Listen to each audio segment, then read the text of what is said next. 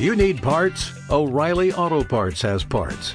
Need them fast? We've got fast. No matter what you need, we have thousands of professional parts people doing their part to make sure you have it. Product availability. Just one part that makes O'Reilly stand apart. The professional parts people. oh, oh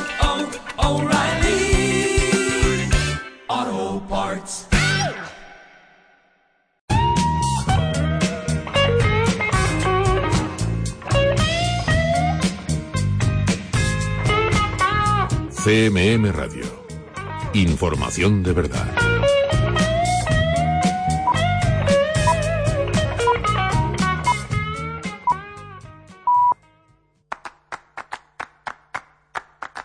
Tiempo de Toros con José Miguel Martín de Blas. Aquí estoy. Buenas noches. Bienvenidos. Es Tiempo de Toros en la radio. Hoy vamos a hablar de dos asuntos con dos toreros, cada uno en una circunstancia.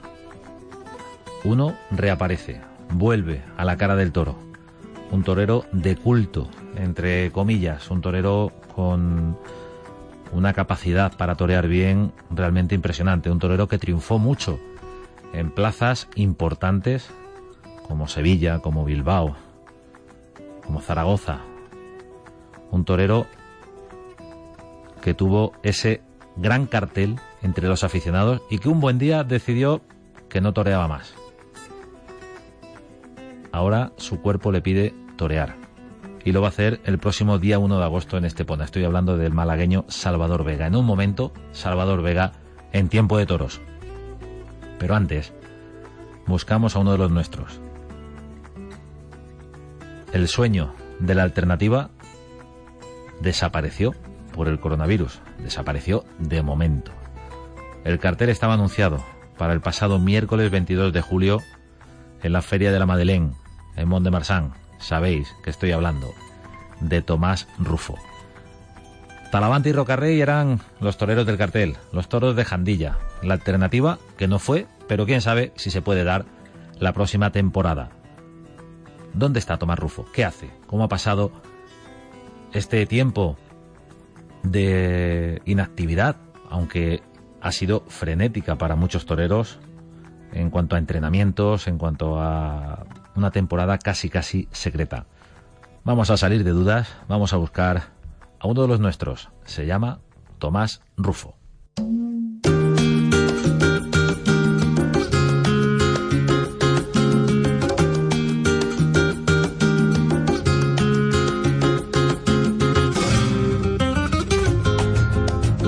Tiempo de toros y lo sabes. Es tiempo de toros para acercarnos a la historia de uno de los nuestros. Un torero que esta semana debía haber copado todos los titulares de la prensa, todas las atenciones y todo el eco de una alternativa de lujo. Una alternativa anunciada para el 22 de julio en Mont de Marsan, con toros de Jandilla, con Talavante y con Roca Rey. Estoy hablando de Tomás Rufo. Tomás, buenas noches. Hola José Miguel, buenas noches. Tendríamos que hablar con un matador de toros, pero tendrá que ser en otro momento, ¿no? Desde luego, pues a día de hoy se llama matador de toros y, y bueno, fastidiado, ¿no? Por, por no serlo todavía, pero estoy seguro de que, de que llegará de nuevo y que este año próximo será. ¿Cómo ha llevado la no temporada, Tomás? Porque sí que pudiste arrancar en Olivenza. Bueno, pues desde luego que fue un invierno muy intenso. Bueno, como sabéis, muchos viajes, muchos sentaderos, toros y una preparación muy fuerte porque, claro, lo que se venía este año pues era, era muy importante. Pude torar en Olivenza, eh, un, privilegiado, ¿no? Porque soy de los pocos que, que ha podido hacer el pasillo este año y en una plaza como fue la de Olivenza, pues, pues bueno, creo que dejé un buen sabor de boca, de, dejé otra vez mi sello, ¿no? De lo que quiero ser y, y de cómo soy. El planteamiento del año era impecable. Plazas importantes con la intención de remachar ese clavo en Madrid, también Valencia. Bueno, citas importantísimas para llegar con, con caché y con cartela a la alternativa, ¿no? Pues sí, eh, tiene una temporada como novillero muy bonita, y pero a la vez muy intensa, ¿no? Estaban todas las ferias, Sevilla, Madrid, Valencia, eh, tenía también dos o tres novilladas en Francia y alguna que se me escape por ahí, ¿no? Que no me acuerdo. ¿Ibas a. Pamplona, por ejemplo? Eh, creo que no. Creo que no. No te lo sé decir de seguro porque no era, yo no sabía todas las fechas, pero, pero, como te digo, es que no te sé decir ni que sí ni que no, porque a lo mejor me equivoco, ¿no? Pero aunque no fuese la temporada era muy, era muy importante, ¿no? Porque las, las plazas que te he dicho antes, pues, oye, exigían un, un nivel y, y había que estar preparado para darlo. ¿Te preocupaba ese concepto, el del nivel, estar eh, como tú querías estar, como querías que el público te viera en una plaza como Sevilla o, o remacharlo en Madrid o, o Valencia? No, yo la verdad que quería ser yo mismo, ¿no? no desde luego, ¿no? Eh, todas las tardes que toreo salgo con un poquito de presión de, de estar a nivel y de, estar siempre por encima de todas las situaciones que se puedan dar en una plaza de toros, pero voy pensando siempre en ser yo mismo, en, en hacer lo que me gusta y en que lo que haga lo disfrute. Entonces, yo creo que haciendo todas esas cosas, que muchas veces delante del toro es muy difícil llevarlas todas a cabo, pero yo vi pensando eso y, y bueno, me quito un poquito de presión de encima también. Estamos hablando con Tomás Rufo, uno de los nuestros, un novillero toledano de Pepino que triunfó el año pasado a lo bestia en la Plaza de Madrid y que se consolidaba como el novillero del año y un novillero de una expectación realmente tremenda. Eh, ha sido difícil para todos el hecho de que no haya temporada o que no se haya desarrollado como, como estaba previsto, evidentemente, por, por la pandemia que, que todo el país ha sufrido y, bueno, está prácticamente en todo el mundo. Pero, ¿cuál ha sido tu, tu día a día, Tomás? Eh, el entrenamiento, el invierno ha sido más largo todavía, eh, afinar eh, la preparación como si tuvieras toros mañana, ¿cómo te lo has planteado? Bueno, pues yo creo que de la misma manera. Eh, está claro que hemos levantado un poco el pie del acelerador.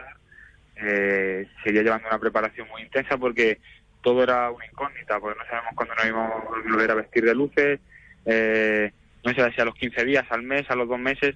Entonces, pues como sabéis, yo seguía allí con, con el maestro, con, con Bonito Aranda, él seguía mi preparación y en cuanto nos dejaron salir al campo, eh, empezamos y hemos tenido rachas de, de dos semanas, dos semanas y media sin parar todos los días y, y bueno, pues la verdad que me encuentro preparado para, para que el día que me den la oportunidad de vestirme de luces, pues, pues esté al nivel que yo quiero. Hemos tenido ocasión de verte en el campo hace poco, en ese tentadero de machos extraordinario en la ganadería de los eulogios. Lo vimos la semana pasada en tiempo de toros. ¿Sabes algo del toro? Pues a los pocos días eh, estuve otra vez que fuimos a torar otros dos toros y desde luego que el ganadero Manolo tiene una ganadería de categoría que, que está en un, gran- en un momentazo, en un gran momento y, y agradecerle, ¿no? Que yo era nuevo en esa casa, ese, ese día que coincidimos eh, era la primera vez que, que pisaba allí y yo creo que, que de la mejor forma que sacando un nuevo semental a, a la ganadería. ¿Se puede decir, Tomás, que los toreros estáis haciendo una temporada secreta sin que os vea el público? Yo creo que sí. Yo creo que, estamos todos eh, rayando a un gran nivel en el campo y matando muchos toros y también por la situación ¿no? de los ganaderos que, que necesitan quitarse animales y bueno, cada uno lleva la preparación como puede. Yo desde luego que me lo tomo como una temporada, ¿no? Para madurar y para que para que cuando el año próximo, pues bueno, todos estos compromisos que tenía se lleven a cabo, mm, que no se me note que ha habido un año entre medias de parón. A lo mejor se te nota para bien. Si es para bien, vamos, todo lo que venga para bien, bienvenido sea. Pero, mm, oye, ojalá, ¿no? Eh, los toreros luego, eh, yo por lo menos, eh, que tengo la cabeza en, en- madurar un poco más, porque todavía estoy estoy muy nuevo, todavía muy poco, y, y, oye, pues las circunstancias han dado así, hay que seguir a piñón todos los días, y que si es para bien, pues que vengan todos los cambios que tengan que venir, ¿no? Eh, en cuanto a, a mi preparación. Había una intriga eh, en torno a esa alternativa de Tomás Rufo y era la de eh, la pura matemática, porque necesitabas sumar un número de festejos para poder tener esas 25 novilladas y tomar la alternativa. No era tan Así sencillo, es. ¿no? Así es, por eso, bueno, por eso eh, tenía que hacer al principio de año 10 novilladas, porque si no, no me no podía tomarla. ¿Y eso genera presión? No, no, no, la verdad que no tiene presión, presión ninguna. Tengo mi vida puesta en manos de, de Rafael García Garrido, que es mi apoderado, que, que en todo momento me ha dado un plus de, de tranquilidad y de calma, ¿no? Haciéndome ver que, que bueno, pues que todo iba a salir bien, que iba a salir hacia adelante y así, y así ha sido, ¿no? Eh, las las novilladas estaban hechas básicamente en el invierno estaban hechas ya, entonces yo tenía mucha tranquilidad, mucha paz con- eh, conmigo y nada más que me tenía que preocupar de, estar preparado en el campo y, y luego en la cara, en la plaza, pues dar la cara. No es por no es por aguar la fiesta, Tomás, pero ¿alguna vez se te pasó por la cabeza, bueno, y si me coge un novillo en alguna de estas y me tiene un mes fuera de combate? Pues sí que lo he pensado, porque eh, en todas las plazas hay que hay que poner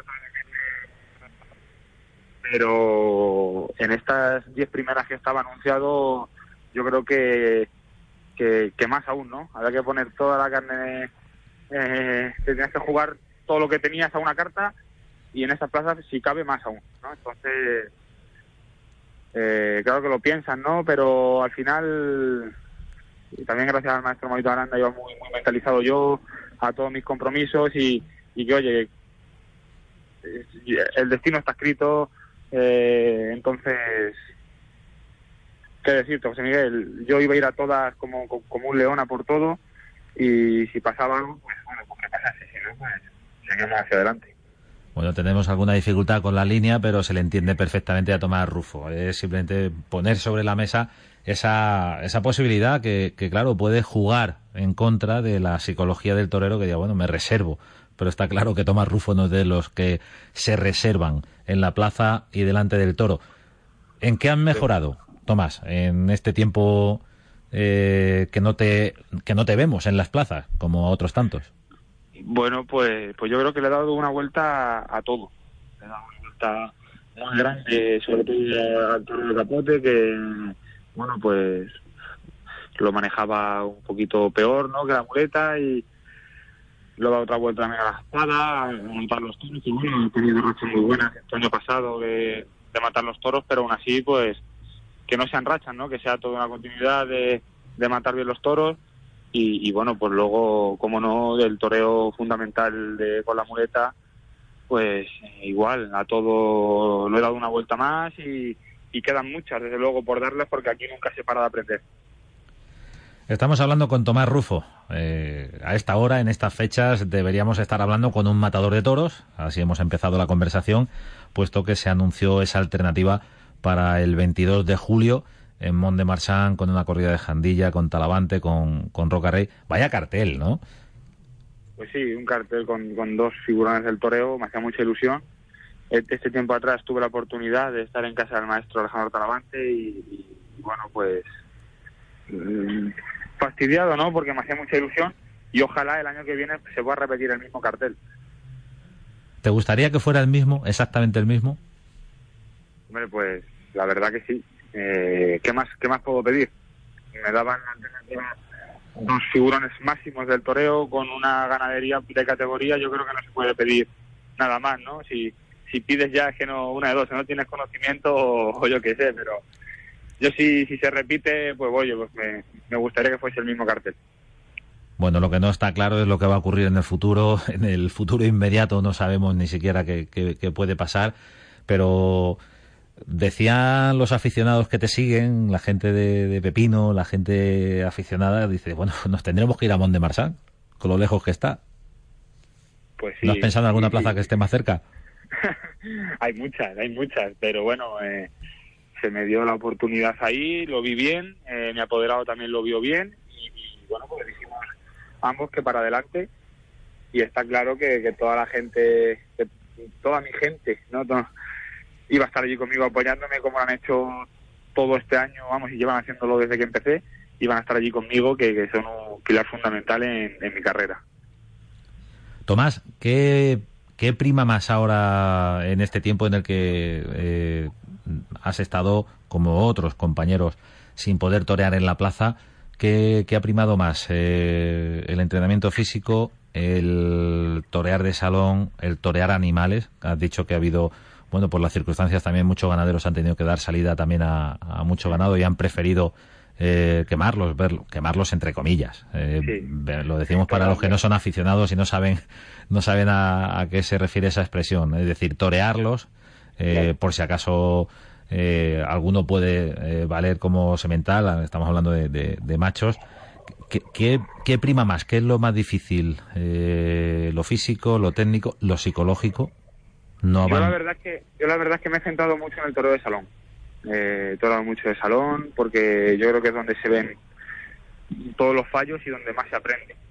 Y luego, claro, eh, no todo, no siempre da toro de salón, ¿no? También toros y vacas en el campo fundamental para poner en práctica todo lo que haces con él. Pero me he centrado mucho en el toro de salón y, como te he dicho antes, para poder dar una vuelta más a, a todo mi toreo. La parte psicológica, ¿cómo lo ha llevado? ¿Algún tipo de frustración o eso se vence con ilusión? ¿Cómo? Hombre, está claro, ¿no? Que, al principio, pues yo ni me lo creía. Es que me acuerdo perfectamente. Eh, yo toraba en Valencia el, un viernes y el miércoles estaba tentando aquí en casa de un ganadero y amigo en José Manuel Escolar. Y, y terminamos por la noche. Era ya. Yo salí al día siguiente para Valencia y el maestro me dijo, el moreno me dijo, eh, allá, allá van casi se suspende. Y yo, yo me lo tomaba cachondeo porque yo lo veía imposible. Digo, que no, que no, ¿cómo, cómo se va a suspender? Yo, claro, yo pensando en todo lo que tenía por delante y bueno, cuando suspendió y eso, pues la verdad que la frustración pues estaba presente, estaba cabreado, pero oye, con ilusión al final todos los días eh, que seguíamos en el campo, pues al final se tapa todo un poco, ¿no? Eh, dejas de pensar tanto lo que tenías y empiezas a pensar un poco en el presente, en la preparación otra vez de nuevo y oye, pues yo lo he llevado bastante bien. ¿Has toreado alguna vaca con mascarilla? No, ninguna. Me cuesta andar con ella por la calle, pues fíjate, es para torear una vaca. Pues es obligatoria, Tomás. Es obligatoria. Ya, ya, ya, por eso, pero que, que digo que me cuesta andar con ella por la calle, fíjate, para torear un animal con ella. Además, la- las vacas y los toros no tienen coronavirus. Desde luego que no. Tomás Rufo, el novillero del año, uno de los nuestros, un torero que debía ser matador de toros en este momento, pero las circunstancias eh, mandan. Tomás, muchísimas gracias por estar en este tiempo de toros, por contarnos eh, tus sensaciones, tu, tu forma de afrontar este tiempo que nos ha tocado vivir y suerte para el futuro. Te vimos a un gran nivel en los eulogios, ¿eh? Pues muchas gracias y la verdad que me alegra que me digáis que, que se me dio un buen nivel. Y oye, mi intención es siempre que, que me veáis como yo quiero estar. Tomás Rufo, gracias, torero. Muchas gracias. Un abrazo muy fuerte, José Miguel.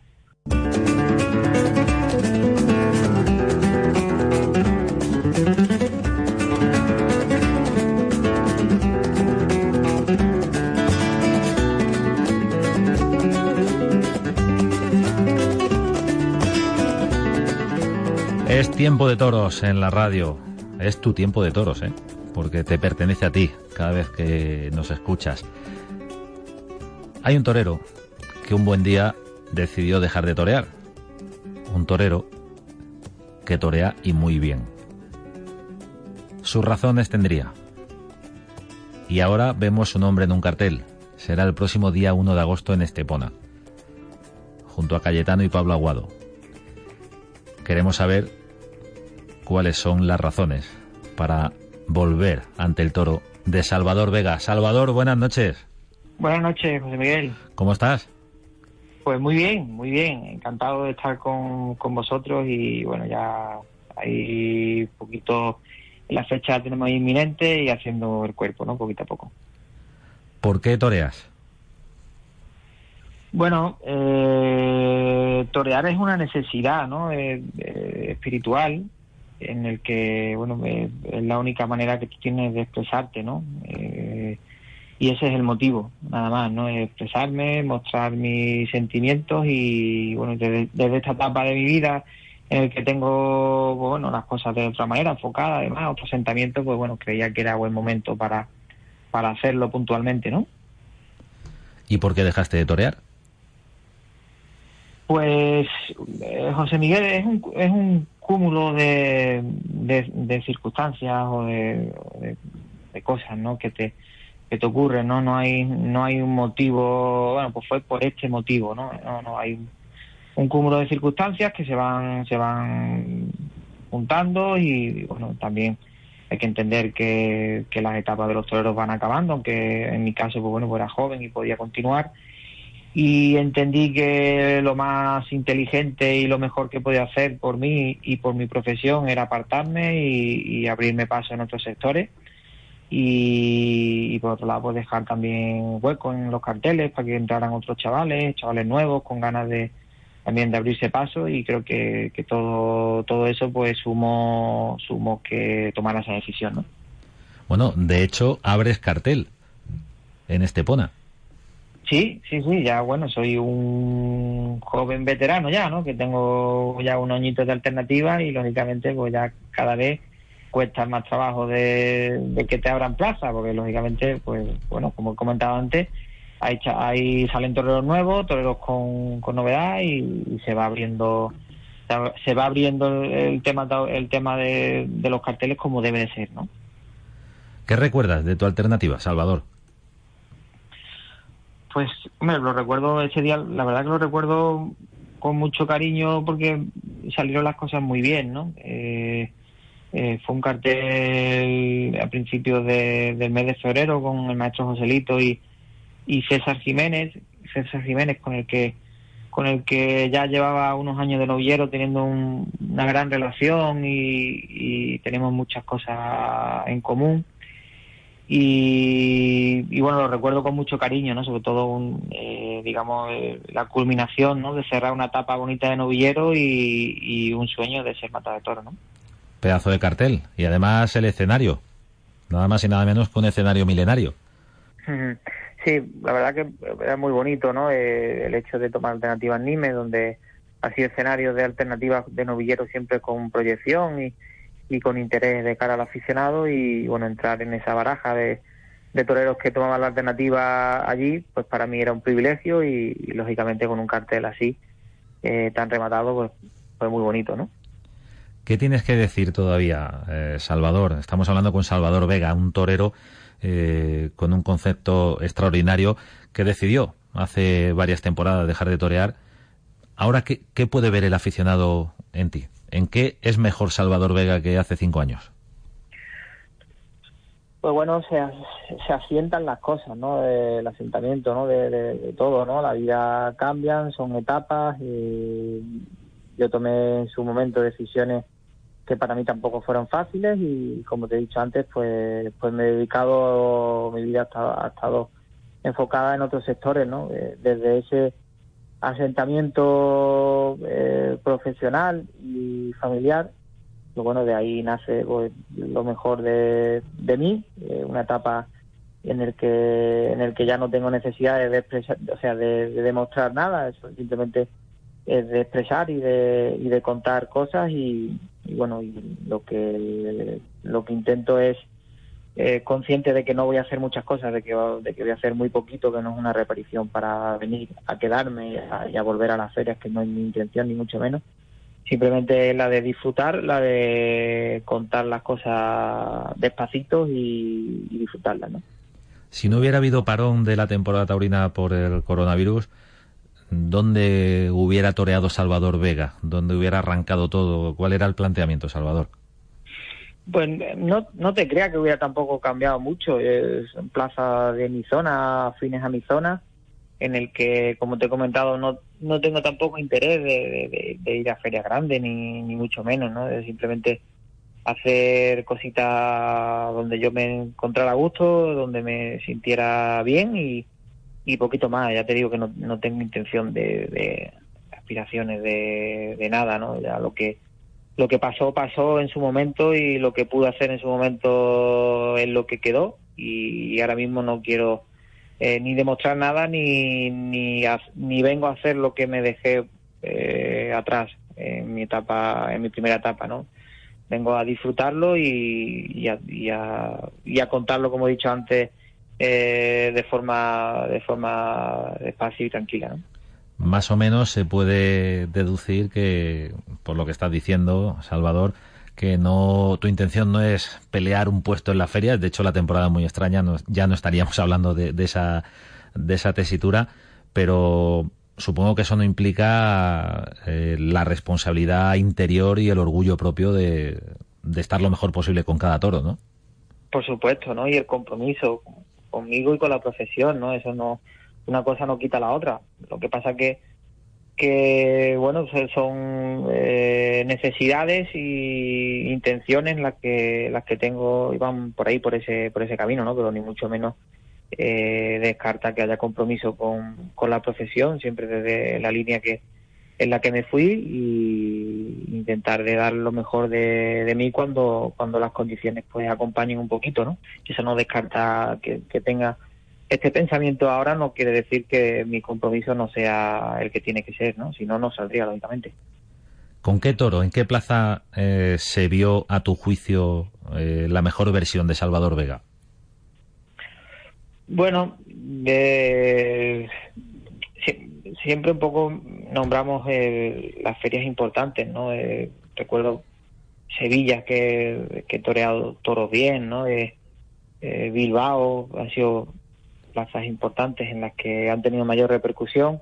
He sido, a pesar de ser un torero del sur, me he prodigado mucho por el norte, ¿no? Zaragoza también. Sí, Zaragoza, San Sebastián, Bilbao, Santander, han sido incluso Francia, ¿no? Dax, Mont-de-Marsan, han sido plazas muy mías, ¿no? Que, que, he estado, he ido muchos años y, he tenido la suerte de poder triunfar en ellas, ¿no? Y después, pues bueno, plazas como Ronda, eh, Toreal La Goyesca, que ha sido algo que, que jamás voy a olvidar.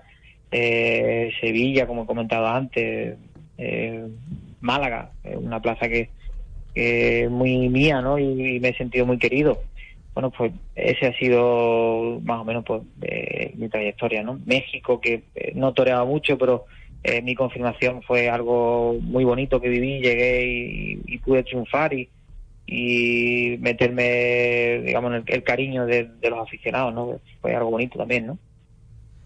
Estamos hablando con Salvador Vega, un torero que vuelve a, a torear. Será el próximo 1 de agosto, el sábado, en Estepona con Cayetano y con Pablo Aguado. Una corrida de Luis Algarra. El cartel es para no perdérselo, ¿eh? Muy bonito, ¿verdad? Yo creo que, que, sí, que es un cartel muy rematado, ¿no? El Cayetano el año pasado hecho un año extraordinario, eh, en el que triunfó casi en todas las ferias importantes que, que toreó. Y Pablo, bueno, en Sevilla, pues, pues bueno, puso a todo el mundo eh, de acuerdo, a los, a los mejores aficionados, ¿no? A los más puros eh, vieron un referente donde poder disfrutar eh, esa forma de interpretar el toreo y creo que bueno que, mi reaparición que, puede tener cierta cierta eh, expectación y bueno y disfrutarlo y creo que, que, es un cartel con alicientes para que en la medida del aforo que esté permitido pues se pueda completar. Estaremos atentos a Salvador Vega, a su reaparición en Estepona y lo contaremos y, hablamos contigo en unos días. ¿Te parece, Salvador? Mucha suerte. Me parece fenomenal. Eh, estoy encantado, estoy a vuestra disposición y, y desde aquí hago, bueno, quiero hacer pública mi, mi, enhorabuena hacia vuestra labor en difusión de, de, lo que es nuestra pasión, que es el mundo del toro y cómo lo estáis haciendo. Salvador Vega Torero, gracias. Buenas noches. Un fuerte abrazo, buenas noches.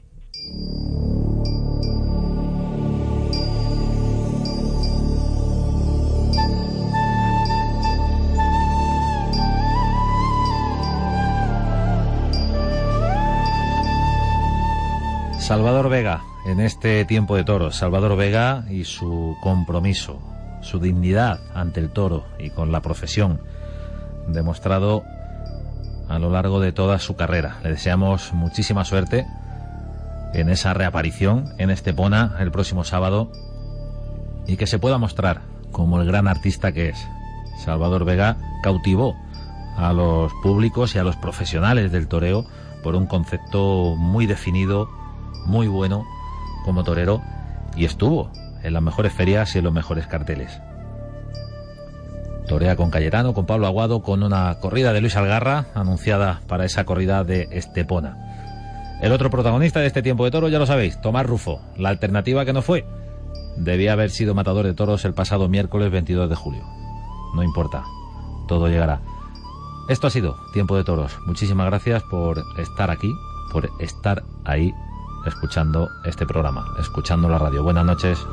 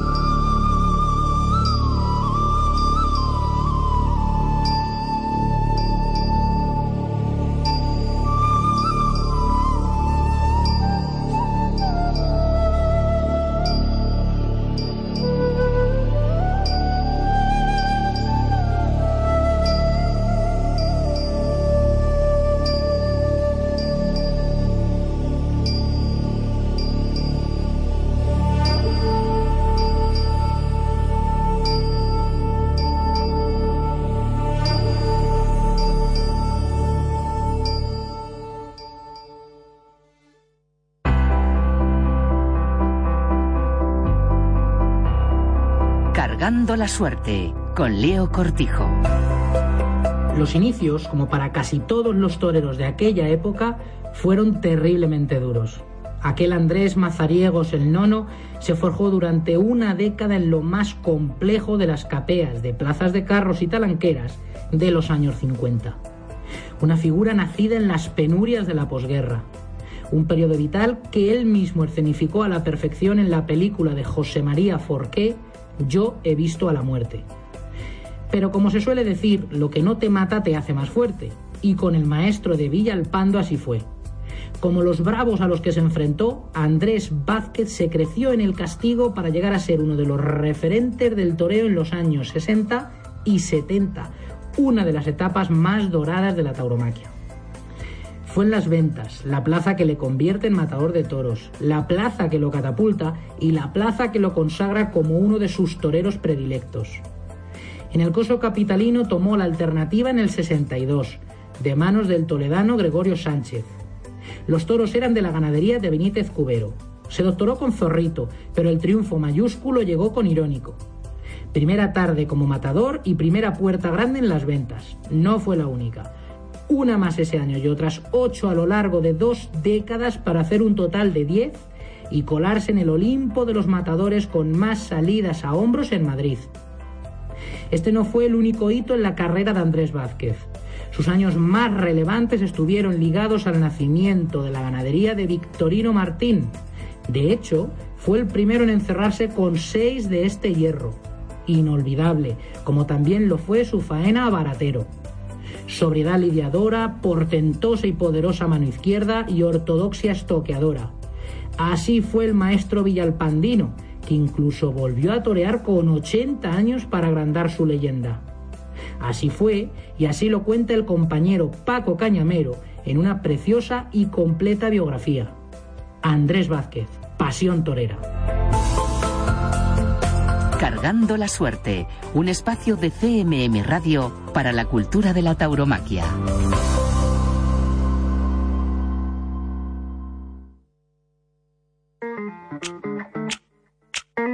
En CMM Radio recordamos lo mejor que tenemos. Un recorrido por los programas de la radio de Castilla-La Mancha Media.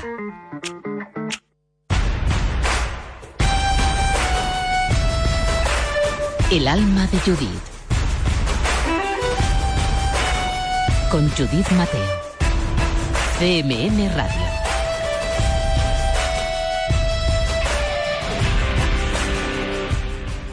Otro día más, otro día más y yo encantada, encantadísima de compartir eh, este ratito de buena música, este programa del alma de Judith, con todos vosotros aquí en CMM Radio.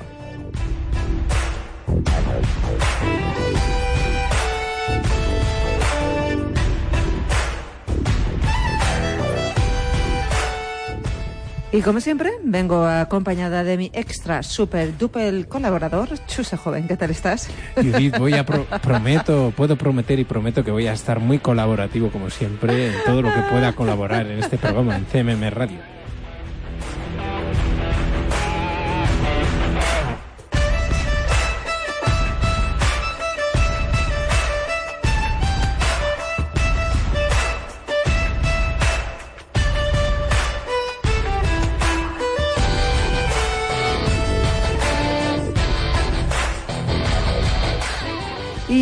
¿Qué te parece si comenzamos ya el programa de hoy y lo hacemos con los grandes de Scorpions y su rock and roll band?